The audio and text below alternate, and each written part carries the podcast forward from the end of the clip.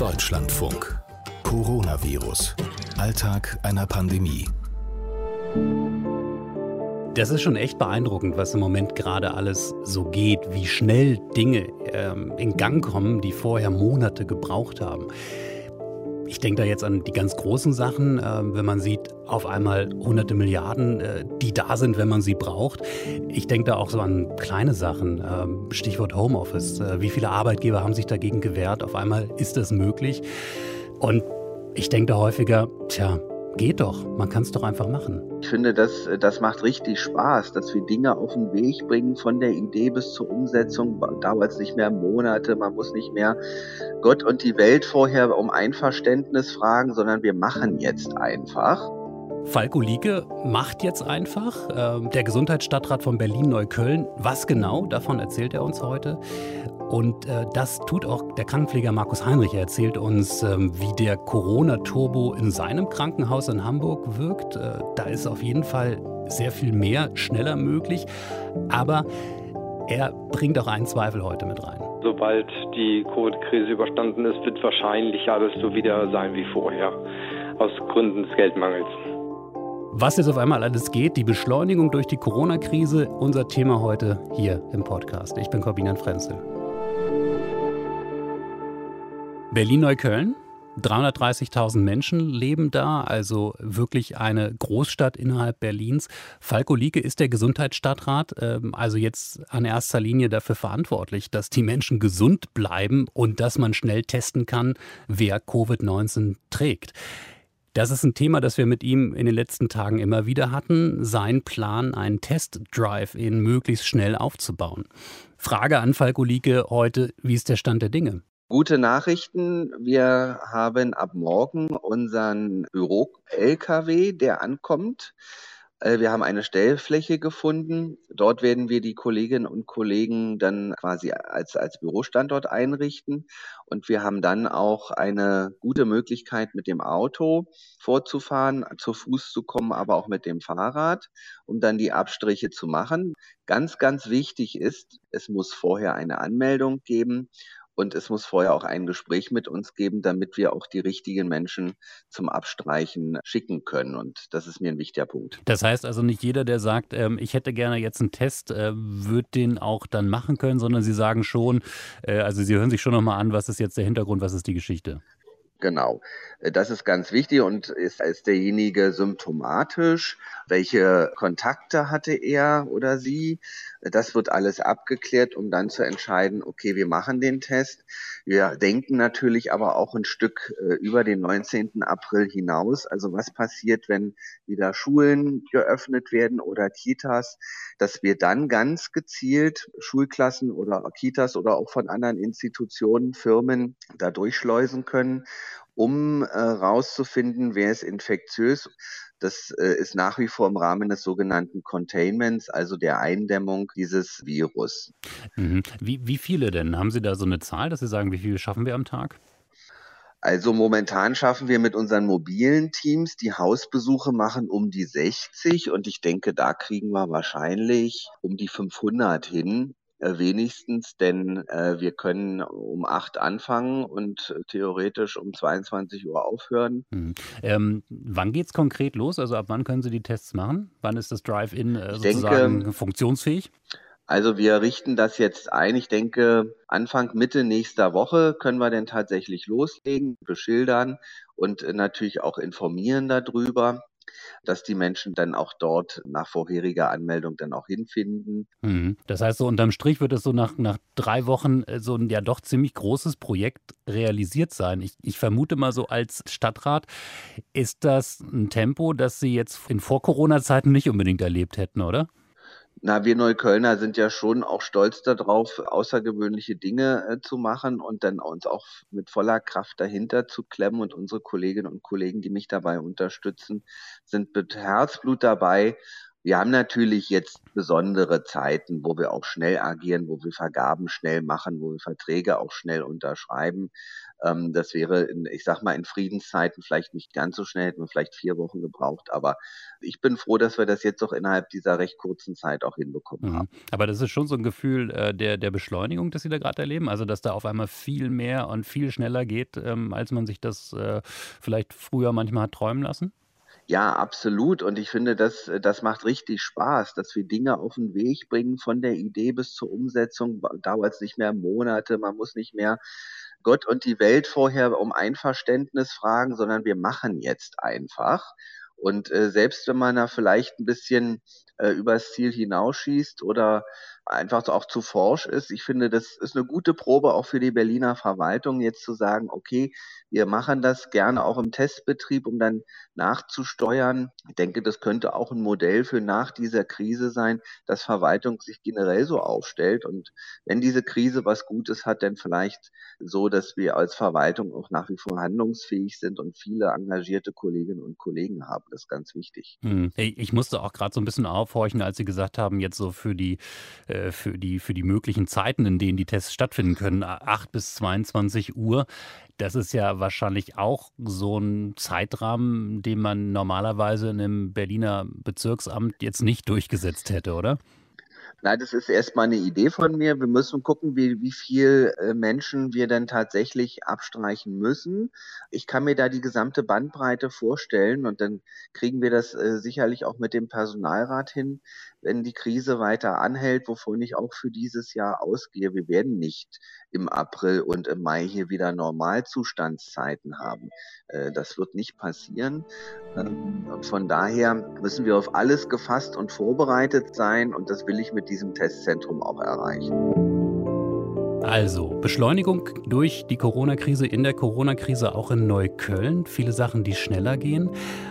Aber das trifft irgendwie natürlich auch auf ein anderes Gefühl, das eigentlich genau das Gegenteil ist. Entschleunigung. Das ich kenne, das Sie vielleicht auch kennen, dass Dinge viel langsamer sind. Und dazu kommt ja noch eine andere Sache, ähm, Dinge, die gar nicht gut funktionieren, die viel schneller funktionieren müssten. Wir alle kennen die Diskussion um die Schutzkleidung, aber möglicherweise gibt es auch noch andere Dinge. Ich habe Falko Lieke gefragt, gibt es etwas, was Sie bremst? Bremst nicht, aber mir liegen momentan zwei Themen auf der Seele. Äh, das eine Thema ist, es gab ja einen öffentlichen Gebetsaufruf der Dar al-Salam-Moschee in der Flughafenstraße. Das führte dazu, dass die Menschen sich vor der Moschee versammelt haben und Polizei und Ordnungsamt riesige Probleme hatten, das in den Griff zu bekommen. Und äh, da war für mich dann klar, jetzt muss eine Entscheidung her.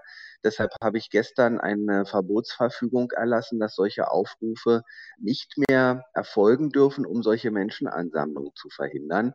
Denn oberste Priorität ist gerade der Gesundheits- und damit auch der Bevölkerungsschutz. Und das schränkt jetzt auch die Religionsfreiheit ein. Und da müssen auch alle Glaubensgemeinschaften. Das gilt nicht nur für Muslime, das gilt für Buddhisten, für Evangelen, für Katholiken, für alle anderen, für jüdische Glaubensrichtungen genauso. Und deshalb wollte ich da klares Signal setzen, sowas geht hier nicht, sowas wird auch nicht von uns akzeptiert. Hm, das war das eine und das andere? Der zweite Punkt ist äh, tatsächlich ein extrem schwieriger Punkt, wo wir äh, diese Woche versuchen müssen, äh, mit umzugehen. Worum geht es? Es geht um ältere Menschen, teilweise auch demenzerkrankte Menschen, die äh, zwar an Covid erkrankt sind, aber nicht stationär behandelt werden müssen im Krankenhaus. Das führt dazu, dass die Pflegeheime, wo diese Menschen wohnen, diese Corona-positiv getesteten nicht zurücknehmen wollen, solange sie erkrankt sind. Das heißt, die Heime lehnen die Versorgung dieser positiv getesteten Menschen ab und das führt dazu, dass sie im Krankenhaus verbleiben müssen. Äh, teilweise sind das auch psychisch auffällige Menschen, psychiatrische Menschen. Und das stellt jetzt das Krankenhaus vor riesige Herausforderungen. Wohin mit den Leuten? Die belegen wichtige äh, Plätze für andere Menschen, die es äh, dringend brauchen.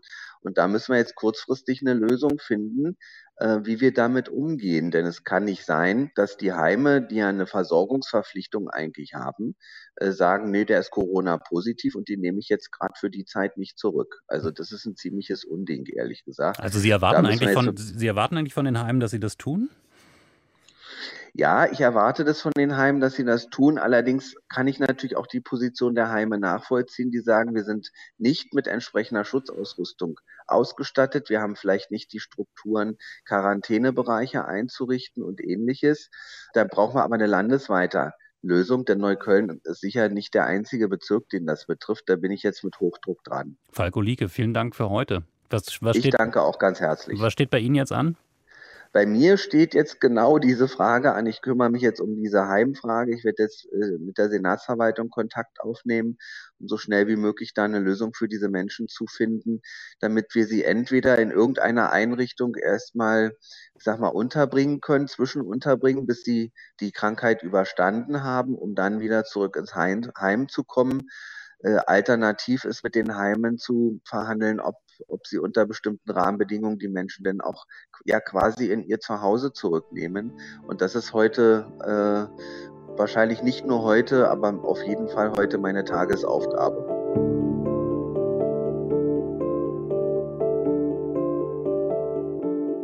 Das ist echt ein interessantes Problem, äh, über das ich gar nicht nachgedacht habe. Wohin eigentlich mit Covid-19-Patienten, gerade mit älteren Patienten, wenn sie gar nicht mehr unbedingt im Krankenhaus sein müssen?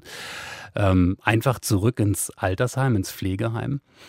Wenn das ein Problem ist in Berlin in den Krankenhäusern, äh, ist die Situation in Hamburg eigentlich ähnlich?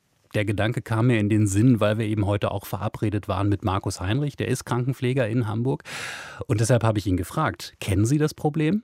Also dieses allgemeine Versorgungsproblem, das gab es schon vorher, sage ich mal, dass der Patient ein Versorgungsproblem hat, dass wir ihn nicht in eine Einrichtung schicken können. Unabhängig jetzt von dem Covid.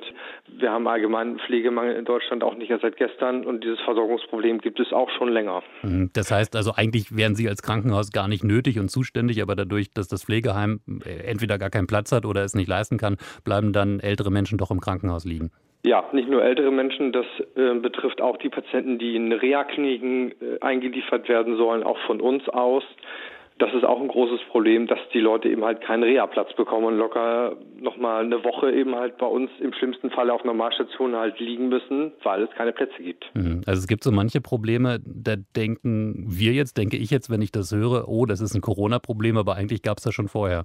Ja, das ist halt ein allgemein großes Problem, finde ich momentan und auch viele meiner Kollegen, dass diese Probleme werden jetzt auf Covid geschoben, die gab es aber schon lange vorher.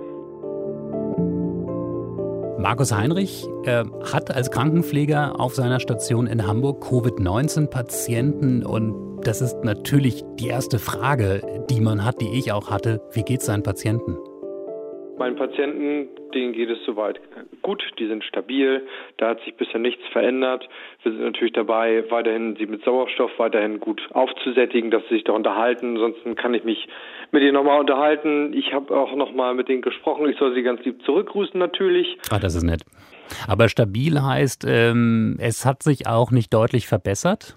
Es hat sich nicht verbessert, es hat sich auch nicht verschlechtert. Und das ist für uns eine Sache, da freuen wir uns drüber.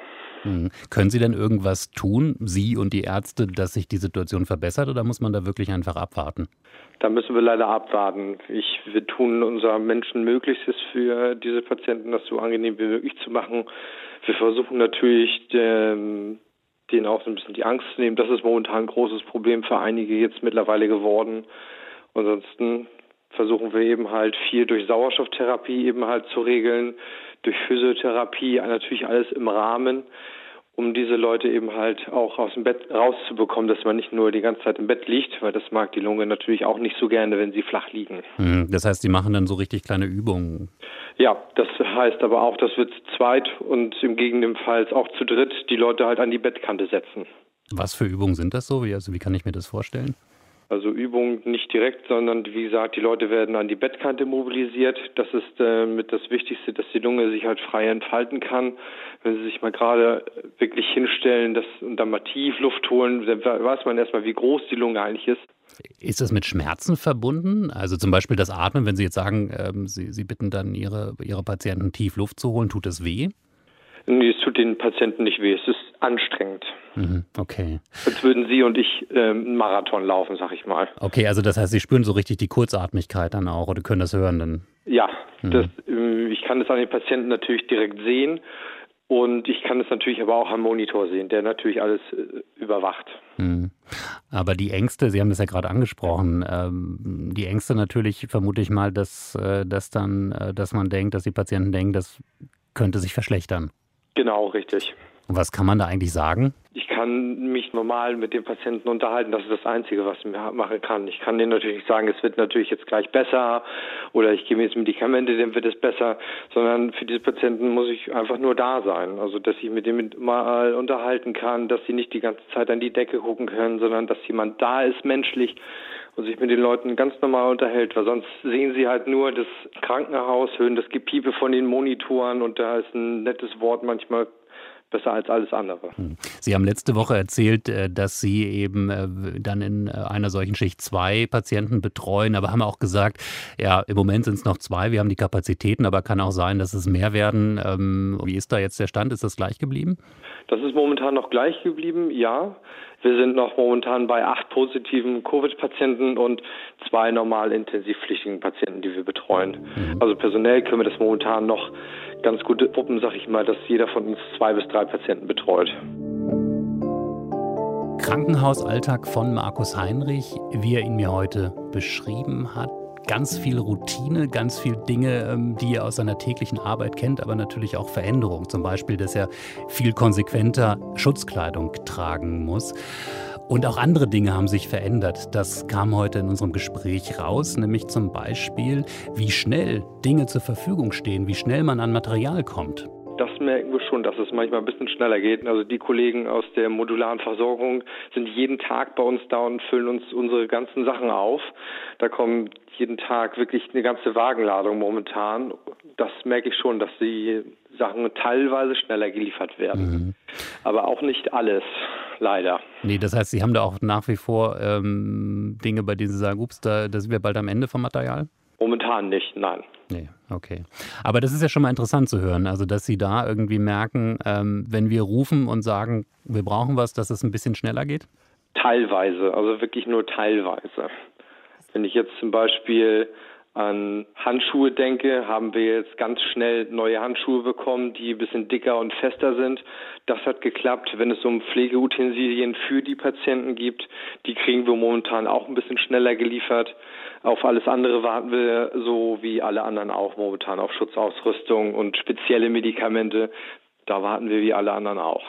Ist das was, was Sie sich wünschen für nach der Corona-Zeit? Also, dass man, dass man sich das merkt, auch bei, bei Ihnen im Krankenhaus, äh, dass solche Sachen dann vielleicht einfach auch mal schneller gehen?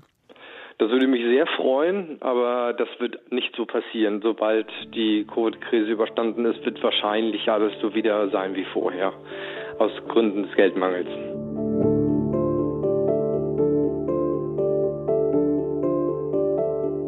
Hm. Das war das, was mir Markus Heinrich heute erzählt hat. Und ich habe mich von ihm, von dem Krankenpfleger in Hamburg, verabschiedet mit den Worten, dass ich hoffe, dass er da nicht recht behält. Und ich verabschiede mich von Ihnen heute mit den Worten, Sie können uns gerne abonnieren und bewerten. Coronavirus, Alltag einer Pandemie. Die Geschichten derjenigen, die an erster Stelle sich darum kümmern, dieses Virus in den Griff zu kriegen. Bei Spotify bei iTunes und natürlich in der DLF Audiothek.